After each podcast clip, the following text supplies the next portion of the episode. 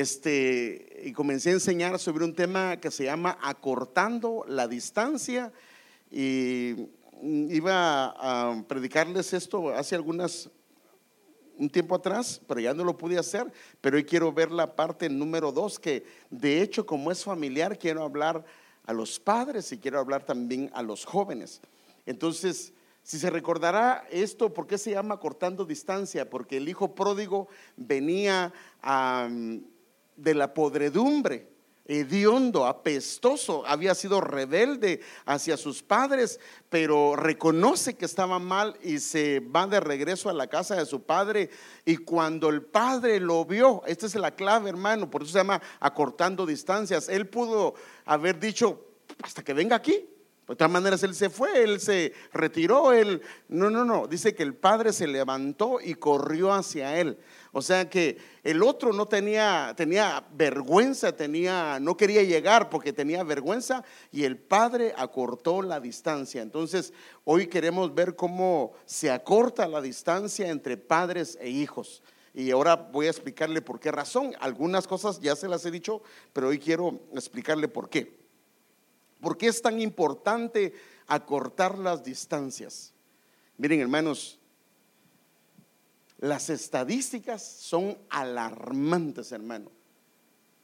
Porque eh, nuestro hermano Alex esta mañana ah, nos contaba él que, por ejemplo, el Señor dice, y es cierto, que dice que el que no provee para su casa es peor que un incrédulo. Ahora, ¿qué provee? Entonces el problema de nosotros es que nos limitamos únicamente a que proveemos la parte económica. Y eso es lo mínimo, pero hay otras dos áreas que nos toca como padres proveer y una de ellas es la parte emocional y otra es la parte espiritual. Imagínense si una persona se queda como proveedor en la área financiera corto, se puede imaginar cómo está en la área emocional y cómo está en el área espiritual. Y esto es el problema hoy en día, que tal vez ha sido un padre responsable, porque el problema es que hemos bajado los estándares, hermano, y entonces nos limitamos a que el padre por lo menos provea el dinero que la casa necesita, aunque no esté con ellos, aunque no invierta tiempo con ellos, pues por lo menos está proveyendo. Y de alguna manera, como la mayoría de gente no lo hace, entonces dice que donde el país es tuerto, perdón, el país es ciego, el tuerto es rey. O sea que donde nadie mira, pues el que tiene un ojo, pues se, señorea. Entonces, por decirlo así, pues como la mayoría no son responsables, yo por lo menos en mis hijos no les ha faltado comida, decimos, no les ha faltado techo y no les ha faltado, por ejemplo, el llevarlos o traerlos o su ah, cuidado personal. Pero en la parte emocional y en la parte espiritual, no estamos bien. Y estoy hablando de todos. Por ejemplo, por ejemplo,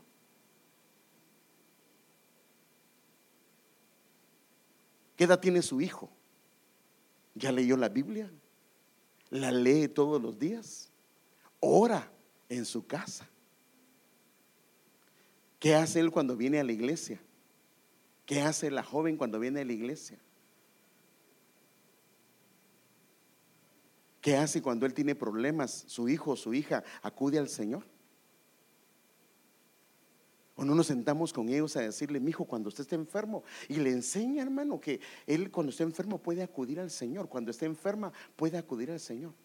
Y nuestros hijos, miren, hay una parte en la Biblia que dice que cuando Josué y la generación de él murieron, la generación que vino se olvidó del Señor. No conocían al Señor. Ahora, ¿por qué estoy diciendo esto, hermano? Porque es alarmante lo que está pasando. Mire estas estadísticas. Déjeme, mire, mire lo que dice acá en esta parte.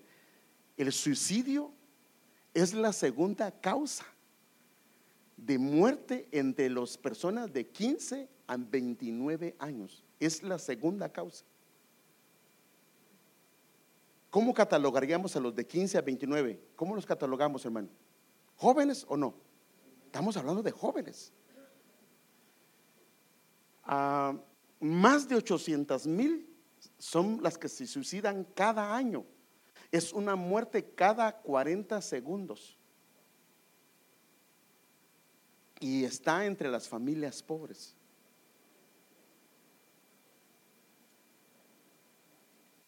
Las estadísticas están bien alarmantes, hermano. ¿Qué es lo que ha pasado? Y, lo más triste es que la gente se suicida y que el Señor reprenda el espíritu de muerte en nuestras casas, hermanos. Pero se suicida y el problema es que después se da cuenta el papá o mamá los graves problemas en los que estaba su hijo o su hija. No lo pudo notar.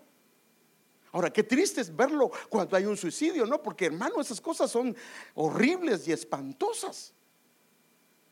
Entonces hay una función que tenemos que hacer los padres en el área no solo de proveedor físicamente, sino emocionalmente y espiritualmente. Pero, pero ¿cómo podemos proveer lo que no tenemos?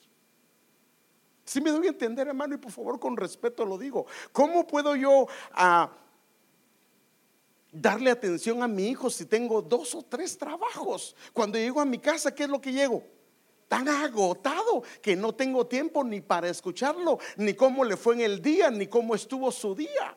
Y los niños están, entonces ellos comienzan a, como papá o mamá no le escucha, ellos comienzan a acudir a otras fuentes que los escuchan. Lamentablemente son fuentes que a la larga les pueden hacer mucho daño. Y nosotros estamos tan claro, y, pero, tiene el reloj, eh, perdón, tiene el, teléfono más reciente de la moda. Pero, ¿de qué sirve eso si ellos no están completos? Entonces, esto es alarmante, hermano. Ahora déjenme enseñarle en la Biblia algunas cosas.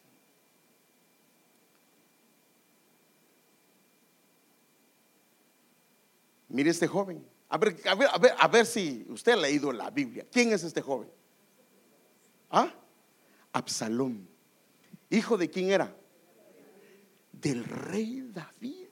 Y este joven estaba pasando por unos tiempos tan complicados. Primero violan a su hermana, eh, otro hermano de él que se llamaba Amón, claro, no era el del mismo, de la misma madre y el rey aparentemente no hizo nada, se quedó callado. Y luego viene él y mata a su hermano. Mire, y luego viene él y su, papá lo manda desterrado prácticamente. El papá no lo quiere ver y cuando regresa no lo quiere ver. Y luego este joven se levanta en contra de su padre y, va en contra de él. Su nombre Absalom, Ab significa padre y Salom significa shalom. Es Padre de paz, su misma naturaleza fue involucionada debido a que no lo controlaron. Mire, una de las características de él era que él, su pelo que era abundante. ¿De qué nos habla la Biblia cuando habla de pelos? De cabellos.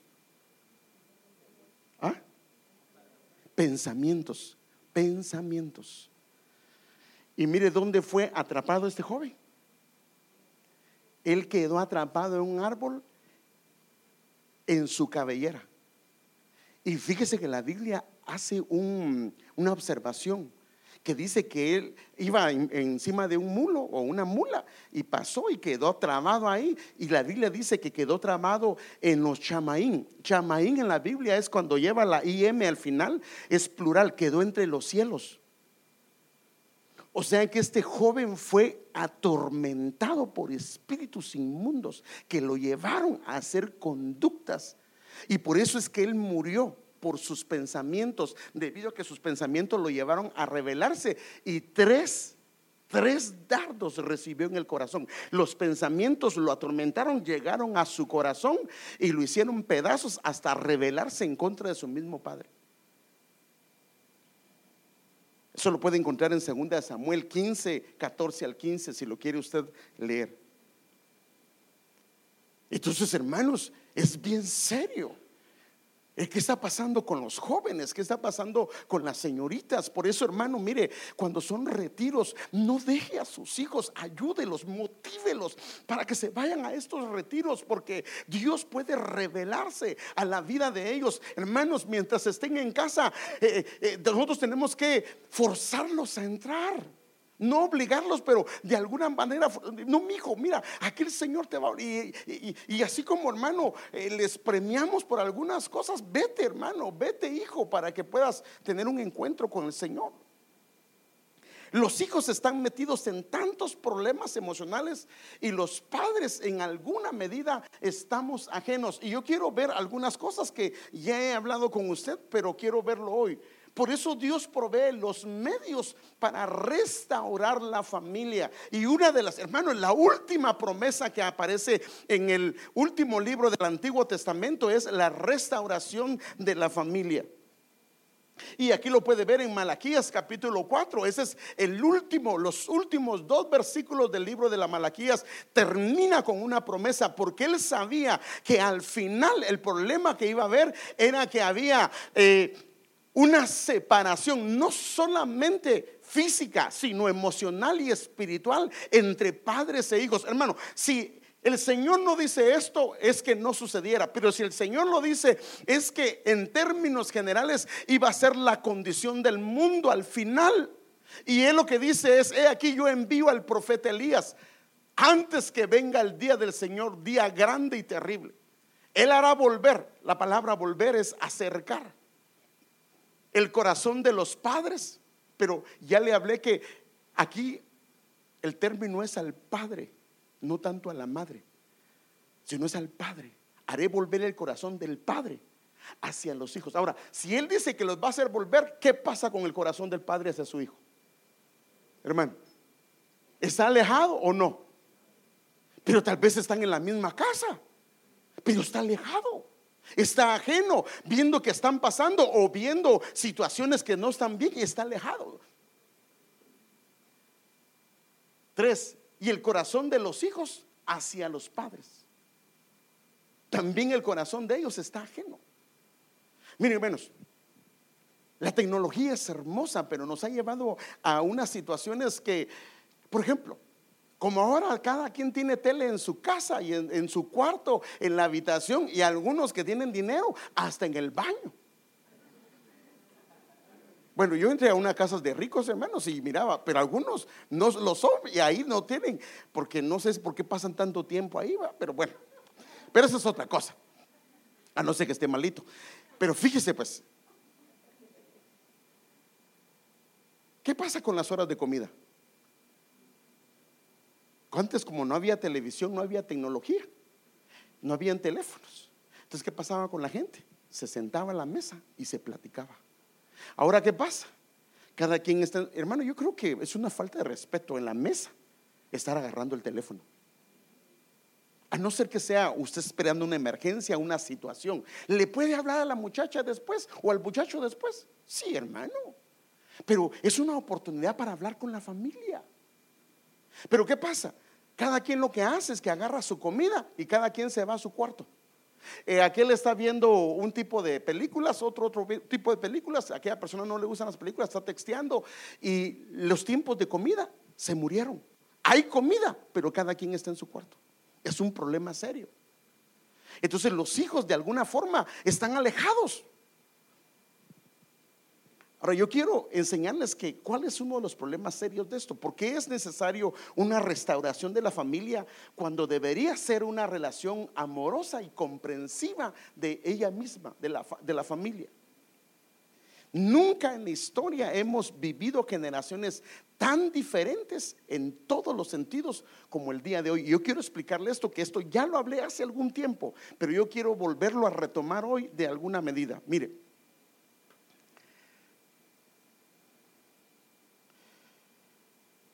Déjeme agarrar un color acá que esta generación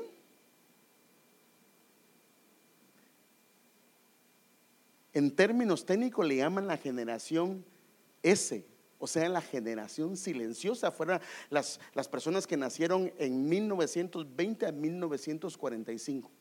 Ellos Por ejemplo, para empezar, la esposa no trabajaba, no tenía voz ni voto en casa.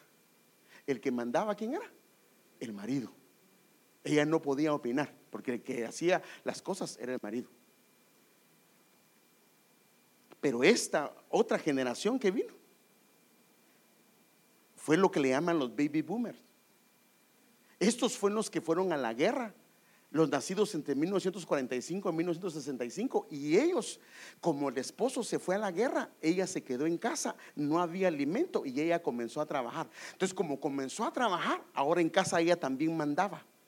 Entonces ahora nos encontramos con un mate. Ahora, ¿por qué le estoy contando esto? Porque antes de 1920 todas las generaciones eran iguales. Pero cuando entró la tecnología, entraron muchas, la industria, entonces cambió el estilo de la familia. Porque antes era lo mismo, por eso es que las generaciones son contadas a partir de esto. Pero esta generación, en esta mandaba el papá, en la generación S, la silenciosa, y en esta ya no manda solo el papá porque la mamá se metió con los hijos y ella trabajaba. Y de alguna manera el papá abandonó a su familia. Pero ahora viene la generación X que estos nacieron en 1965 a 1980, ya crecieron con la tecnología, con los celulares. Y ellos tenían un concepto diferente porque ahora la muchacha comienza a prepararse.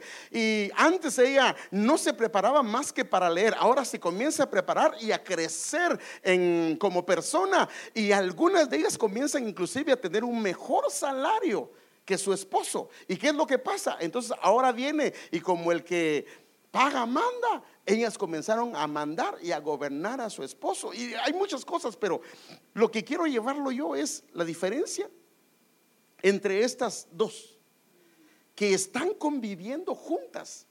Aún todavía hay personas que son de estas fechas, que están viviendo con estas fechas, pero son tan distintas. O sea que en nuestra casa pueden haber generaciones distintas porque son modelos de familia distintos. Eh, la manera que vivió este, esta, esta familia, hermanos, la manera que vivió esta familia es muy diferente a la de esta, aunque se parecía un poco a la de esta y no digamos a esta familia.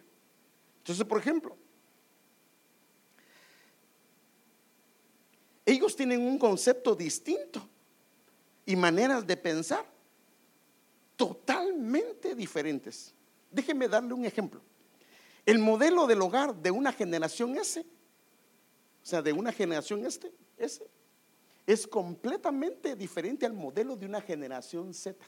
Por ejemplo, acá la mamá estaba en casa y el papá iba a trabajar. Los hijos, si trabajaba el papá en el campo, los hijos iban al campo y las hijas se quedaban aprendiendo a cocinar. Así era, hermano, así era. Pero viene acá, las hijas ya no se quedan en casa, se van a estudiar. Ahora los hijos se quedan. No, no, no, no, no, eso no, no, no. Los hijos lavan los platos, pero ahora esta generación es completamente diferente. Las tareas asignadas dentro del hogar, antes era directamente la madre la que le enseñaba a los hijos, no era la escuela pública. Eso era para los ricos pero la mayoría de la gente le enseñaba a leer a sus hijos en casa. Entonces ella los podía ver su, uh, su carácter, todo lo podía tratar ella. Pero ahora, ¿quién educa a nuestros hijos? Hermanos, tenemos que ser honestos. ¿Cuántas horas pasan en la escuela? Y ahora lo que hacen la mayoría es que para que aprenda más, espero que sea para eso, y no porque no lo quiere tener en casa, le mete otra tarea más y ahora los hijos salen, agarran, sacan su clase y tienen otra más y prácticamente se pasan todo el día en la escuela. Y cuando llega a casa, mamá no le dedica nada de tiempo, papá tampoco, porque están cansados de su trabajo.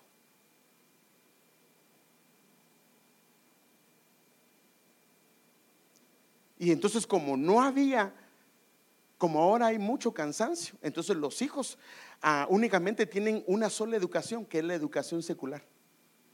Y el enfoque es que sean alguien en la vida, y eso está bien. Pero cuando dejamos la parte emocional y la parte espiritual, a la larga eso les va a afectar a sus hijos o a mis hijos. El concepto respecto a, por ejemplo, el concepto de respeto entre esta generación Y esta otra generación, hermano, acá el hijo no le podía tratar ni de tú ni de vos al papá. ¿Sí sabías? No, Dios guarde que le fuera a decir vos o tú. O lo que, tratar, quiera tratar como tú. No, no, no, no, no. Ahora, está bien, ahora se cambió todo esto. Pero ahora se le falta el respeto al papá o a la mamá. Por lo mismo. O sea que está bien, pero que haya confianza, pero en alguna medida se fue más allá de lo que debería de irse. Entonces antes los hijos trataban de complacer a los padres, ahora los padres quieren complacer a los hijos. ¿Ve? ¿Nota la diferencia? Antes los padres, los hijos querían complacer a sus papás.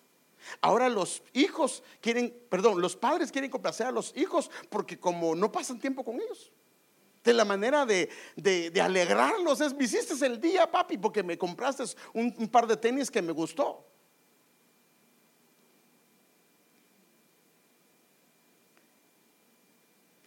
Mire, mire, mire, esto se lo pasé una vez y es cierto, hermano. En 1969, cuando un hijo salía mal con sus clases, entonces los padres lo hacían responsable a él porque le habían dado tiempo y le habían enseñado. Pero ahora, en el 2009, lo que pasa es que a quien le echan la culpa es a la maestra y el niño feliz. Por eso es que ahora los maestros ni siquiera pueden regañar a los hijos. Que lo que han hecho es que si el niño es mal educado, así lo dejan. Porque si le dicen algo, le pueden hasta despedir y pasó tanto tiempo estudiando esa maestra o ese maestro.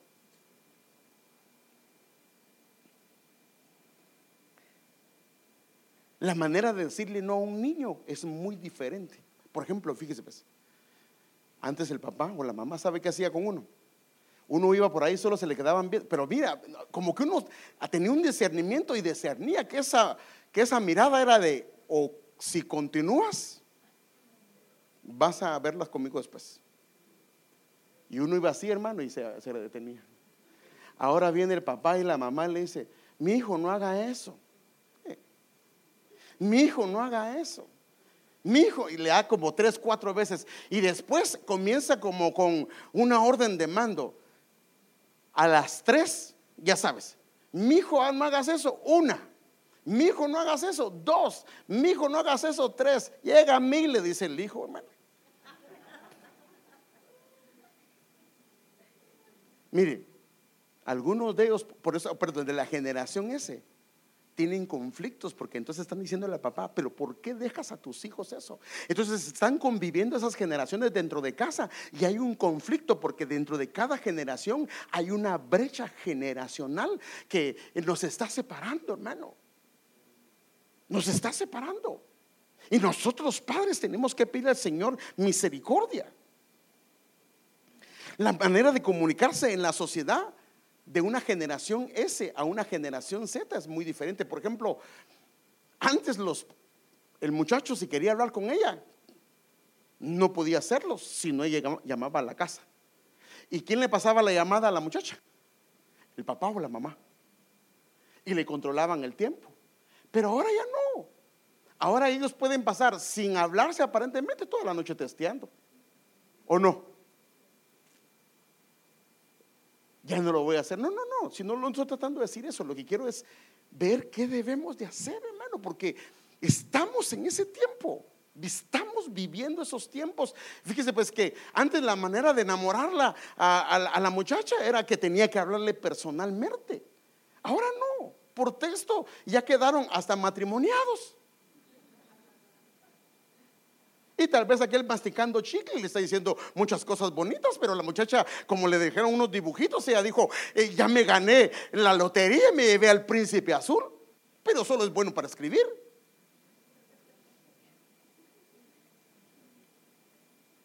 Miren, la manera de comunicar es tan diferente. Mire cómo se comunican ahora. Mire lo que dice este. Vamos a andar y le pone una bicicleta. ¿Qué significa? Vamos a andar en bicicleta por la tarde, este es por la tarde. Después podemos ir a comer una hamburguesa y ya pues mira lo que está ahí, ¿verdad? Eso no, se lo recomiendo. Y el otro le responde, dale con un dedo y, un teléfono, te amo. No, no te amo, te, llamo a la, a la noche o a la tarde. Pero esto estoy hablando de poquitos, pero ahora hay más. Entonces los jóvenes, esta es la manera de comunicarse. Y se está llegando a tal grado que ahora están usando muchos símbolos. Muchos símbolos. Y entonces, ¿sabe qué le dicen a uno de padre? Es que usted está atrasado, hombre. Porque uno, porque el padre antes le podía ver que le escribió a la muchacha o al muchacho, pero ahora no, porque son tantos dibujos que eh, tiene que contratar a, una persona que se encargue que le interprete qué está diciendo el muchacho. Y entonces los hijos dicen, no, usted está atrasado. Mire yo tan adelantado que estoy que ahora uso dibujos y todo eso. Pero fíjese que, no, no, por favor, no estoy diciendo jóvenes que no usen eso pero no están tan adelantados como creen. Y lo voy a mostrar. la Biblia dice en Eclesiastés 1 de 9 a 11, ¿qué es lo que fue? Lo mismo que será. ¿Qué es lo que ha sido hecho? Lo mismo que se hará. Y nada hay nuevo debajo del sol.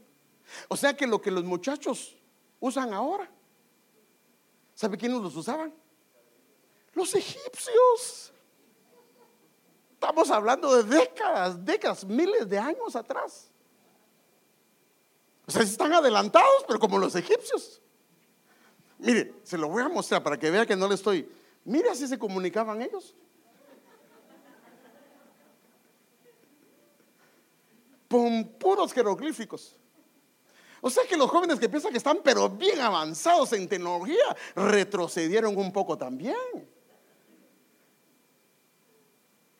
Y esa era la manera, y, si va a los mayas y a los incas, esa era la misma manera de hacerlo. Mire, ahí está, era lo que ellos usaban. Entonces cuando querían poner la W, le ponían dos pajaritos. Entonces cuando ahora los muchachos quieren ponerle que te amo, más de, más de lo normal le ponen tres corazoncitos. ¿Y será que, que es de tres corazoncitos o ni a uno llega? Pero como el papel aguanta todo, ¿no? Y el, y el texto también. Por favor, no estoy diciendo que está mal, sino que a lo que me refiero yo es que estamos tan ajenos y nosotros ni textear podemos, hermano.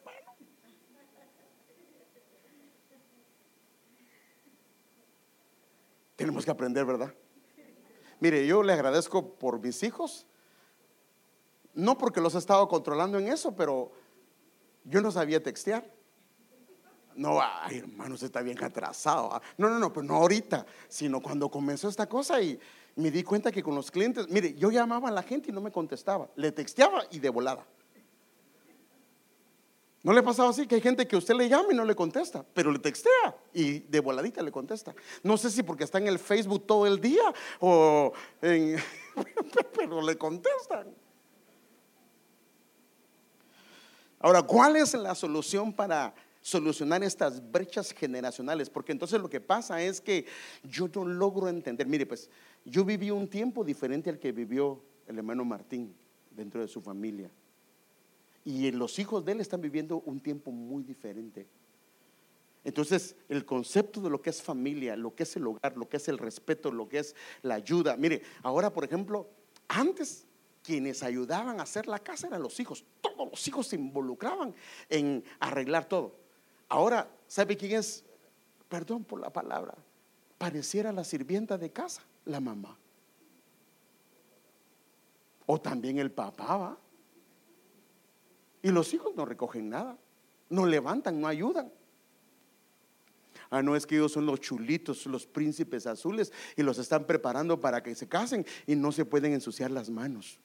No, no, no, no, no, no. Entonces, ¿cuál es la solución para que entendamos? No nos pongamos tampoco, no puedes usar texto, no, no, no, no, tenemos que entender que ese es el, tiempo en que estamos viviendo y no podemos nosotros... tratar de retroceder y traer, eh, por ejemplo, el que la mujer no trabaje ahora. Si le dice, si alguien se va a casar con alguien, le dice, lo único que te pido es que no trabajes. ¿Qué cree que le diría a la mujer? cuernos, no me caso contigo. Porque ella quiere trabajar. Ahora, ¿por qué quiere trabajar? Porque quiere tener su propio dinero. Ahora, cuando la mujer trabaja, ¿quiénes pagan el precio? Los hijos. Los hijos. Por eso, hermana, si su esposo se ha sacrificado.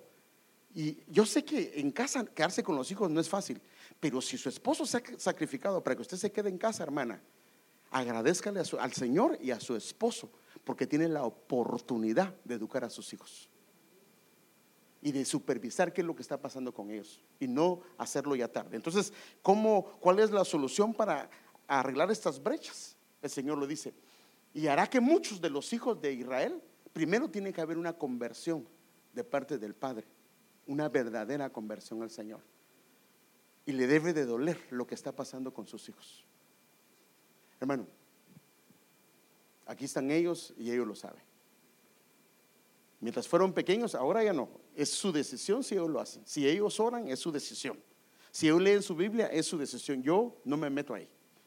Pero cuando estaban pequeños, yo les tenía una lectura de la Biblia y yo llegaba a mi casa o lo hacía mi esposa y le decía, ¿qué leíste hoy, mi hijo? Y ellos me decían, a veces me querían cuentear. Si yo nunca leí la Biblia, me la hacían, hermano. Pero como yo la había leído, entonces no, no, no, eso no fue. Y cuando estábamos, hermano, en un devocional, y yo los miraba así, en medio de la adoración, hermano. Discúlpeme, hermano, de mi lado. No, no, no, no, no vas a hacer eso. Mi hijo, Dios nos ha dado la casa que tenemos, les ha dado a ustedes un colegio, les ha dado todo eso. ¿Cómo es posible que seamos malagradecidos? No, ¿saben qué, hijos? Vamos a agradecerle al Señor. No te quiero ver, Andrea o Héctor, no te quiero ver abosteciando o haciendo menosprecio. ¿Sí o no? Y cuando insistían en la casa, yo les aplicaba la vara. Bueno, lo hice mientras se pudo, juntamente con mi esposa. Entonces, el padre tiene que estar consciente. Mire, los hijos que él me dio, él me los prestó y yo se los tengo que devolver a él. ¿Cómo se los estamos devolviendo? Mire, por eso, hermano, cuando nosotros presentamos a los niños acá, yo le trato de aclarar a la gente, ¿qué está haciendo? Que se lo estás dando al Señor, pero el Señor te lo devuelve y te dice, yo te voy a dar la economía para que los eduques para mí. Y los niños a quien menos conocen es al Señor. tenemos que hacer cambios, hermano. Entonces el padre tiene que tener una conversión, porque eso le dije que el problema era la madre en alguna medida está ahí, tal vez ha dejado algunas cosas, pero el padre en alguna medida eh, no se ha convertido al Señor, Dios de ellos e irá. Entonces, si hay una conversión verdadera, Él irá delante de Él con el espíritu y el poder de Elías. Entonces, el poder de Elías es un poder de arrepentimiento que me va a doler en mi corazón ver la condición de mi hijo. No en el aspecto físico también, pero más en el aspecto espiritual. Hermano, nosotros fuimos, eh, hermano amado, por eso Dios nos dio los hijos que nos dio para que fueran educados en Él y tuvieran un futuro, no solo en esta tierra sino eterno. Entonces tenemos una responsabilidad delante de Dios. Pero eso lo puede hacer el espíritu y el poder de Elías. Y entonces dice, para hacer volver, o sea, el espíritu y el poder de Elías puede hacer volver otra vez, regresar, cambiar, revertir, cambiar la conducta de los corazones de los padres a los hijos. Y lo mismo, esto lo dice Lucas, y de los rebeldes, mire pues, ¿cómo un hijo rebelde debido a las generaciones que están viviendo, como, mire, la Biblia dice que el niño o la niña consentida será vergüenza de su madre. Entonces a veces el padre le quiere dar todo, todo. Es que a mí nunca me dieron, pero hay veces que hay que decirle, no, no podemos, mi hijo, por esto y esto y esto. Entonces, mire, pues, el problema de esta generación Z es la rebeldía de los niños. Entonces dice, ¿Cómo se van a volver los rebeldes? A la prudencia de los justos. Entonces ahora lo que tenemos que proceder en el tiempo que estamos viviendo para poder cerrar toda brecha generacional es actuar con prudencia con ellos. Mire, yo he aprendido algo. Yo vengo de diferentes trasfondos cristianos y aprendí algo. Vine de un trasfondo donde todo era pecado, todo. Hermano, déjeme ministrarme con usted no podíamos ver tele. Y me gustaba el fútbol. Y cuando venían los mundiales, me iba a comprar una. Pero yo sabía que no estaba bien delante de mi pastor o delante de Dios. Y terminaba, pues, pues, terminaba el mundial y ya me quedaba viendo otras cosas, las películas y todo eso, y después como otra vez la palabra que no pueden tener tele. Entonces el problema de esto es que un extremo lleva a otro extremo. Entonces lo que se necesita no es que le quites el internet, el teléfono y todo, sino que lo puedas supervisar. Eso es lo que se necesita. Y eso lo entendí. mis hijos pasaron parte de eso, pero entendieron que no fue por quererlos amargar. Entonces tiene que haber prudencia del parte de los padres. Ahora, necesitamos proceder con prudencia y sabiduría con nuestros hijos. Pero esto es imposible si no comprendemos que hay brechas generacionales entre ellos y nosotros.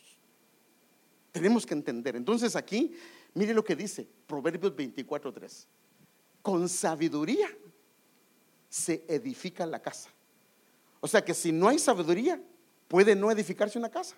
Sí, no se va a edificar. Es más, la Biblia dice, y eso lo estábamos viendo, la mujer, ¿cómo es que dice?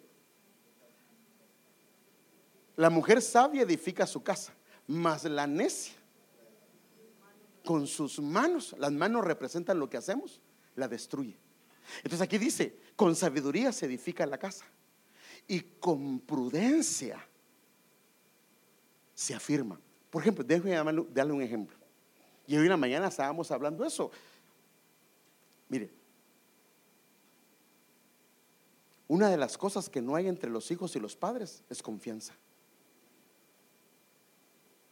Sí o no, hermano. Mire, no, hermano, él, él o ella eh, me dice cuánto sacó de calificaciones. No, no, yo no me refiero a eso. ¿Usted cree que nuestros hijos no pasan por situaciones complicadas? ¿Sí o no? ¿Usted cree que no tienen tentaciones? ¿Usted cree que no les ofrecen cosas? Y muchas veces no nos dicen nada, porque mire, pues, ¿qué hacemos nosotros, por ejemplo, si nos dice, mire, uno de los niños me dijo eh, el viernes, ya tengo novia, pastor, me dijo.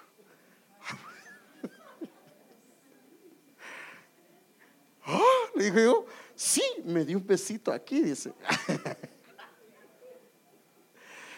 Pero imagínense que yo come perverso. no, no, no, no, no, no, no, no, no, no. Hermano, no le estoy mintiendo. Ahí estaba el hermano Armando. Me dio, me, dio risa, pero a lo que me refiero yo es que nosotros cuando los hijos nos cuentan cosas, lo primero que hacemos es enojarnos. Ya te dije que esa amistad no te conviene y te voy a quitar el teléfono y ya no, y, entonces los hijos, entonces cada vez lo que van haciendo ellos es, no, pues yo no quiero que me grite mi papá o me grite mi mamá o me quite las cosas. Entonces lo que hacen ellos es que comienzan a guardarse sus errores y sus fallas y sus problemas emocionales. Imagínense que alguien comenzó a tocar a una de las muchachas o a un muchacho, porque ahora también hasta los muchachos pero tienen miedo que tal vez mamá le va a pegar o papá le va a pegar. Entonces pueden empujarlos a que hagan algo con ellos. Pero si él tiene confianza, ella tiene confianza, decir, mamá, fíjese que fulano de tal o una mujer o hombre me estaba tocando. Entonces ella puede hacer algo, ¿sí o no? Puede hacer algo, pero tiene confianza. Entonces lo que pasa con nosotros es que nuestros hijos, hermano, mire, si así dice la Biblia, que Él hará volver el corazón de los hijos hacia los padres y el de los padres hacia los hijos, significa que lo que no hay es esa, línea de confianza. Porque hoy hablábamos en la mañana y contaba una hermana, miren, eh, ella contaba, y yo creo que lo puedo contar, hermana Adela. Ella contaba, ella tiene cinco varones y ella se quedó sola. Y dice que le venía a contar unas cosas todas que, que se avergonzaba, se sentía ella, pero se volteaba y no decía nada. Y, y después, en su momentito, le daba el consejo. Eso no está bien, mi hijo, por esto, por esto, por esto. Entonces, con prudencia. Porque tú no sabes lo que, mire hermanos, ahora la pornografía está a una simple tecla. Y si uno de ellos, una de ellas cae en eso, hermano, eh, lo que le voy a contar no es de aquí de la iglesia. Una hermana que tampoco no es de la iglesia, fue una pareja que aconsejamos y por eso se lo puedo contar. Ella es directora de una escuela, no sé cómo se llama el área, donde se ganaron los premios aquellos corredores, ¿cómo se llama? Aquellos muchachos, ah, ese.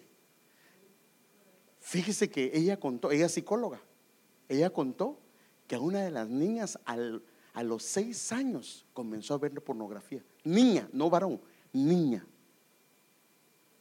Y estaba metida en la pornografía. Mire qué edad, hermano. Pero si ella tiene confianza con mamá y papá, ¿qué va a hacer? Mire, mamá, lo que estaba viendo. Pero nosotros tenemos que cambiar nuestra manera de proceder, ¿no? Con ellos. Yo sé que hay cosas que, que queremos allá, pero muérdase la lengua, muérdasela. Pero no tanto porque no se le caiga, pero no se quedar mudito. No, no sé, pero trate de aguantarse y mejor escuche. Y no dé el consejo en ese momento, porque si, y guárdese, cuídese. Y después, en el momento apropiado, le dice: No, mija, eso no está bien. Mire, por esto y esto y esto y esto y esto y esto. Entonces él va o ella va a poder contar cualquier cosa que le pueda estar pasando. Entonces, esto es importante. Con prudencia se afirma una casa. Ah, ya, Padre Santo. Reprendo el tiempo. No, no, no son bromas, hermano.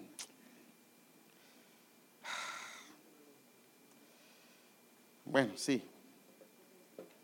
Vamos a quedarnos aquí. Vamos a quedarnos aquí y con el favor de Dios vamos a seguir. Pero, hermanos, por lo menos yo quiero que, acuérdense, en casa estamos viviendo generaciones diferentes.